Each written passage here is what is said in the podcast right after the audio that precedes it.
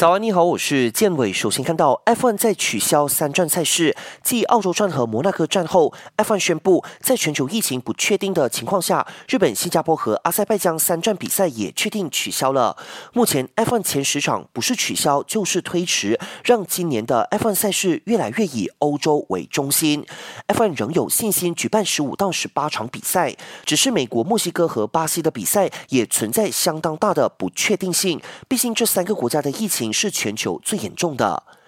摩托大奖赛下个月重新启动，我国摩托 GP 骑士哈菲兹沙林已经提出申请，希望政府能够破例，让他能不受边境限制，去到西班牙参加复赛后的第一站比赛。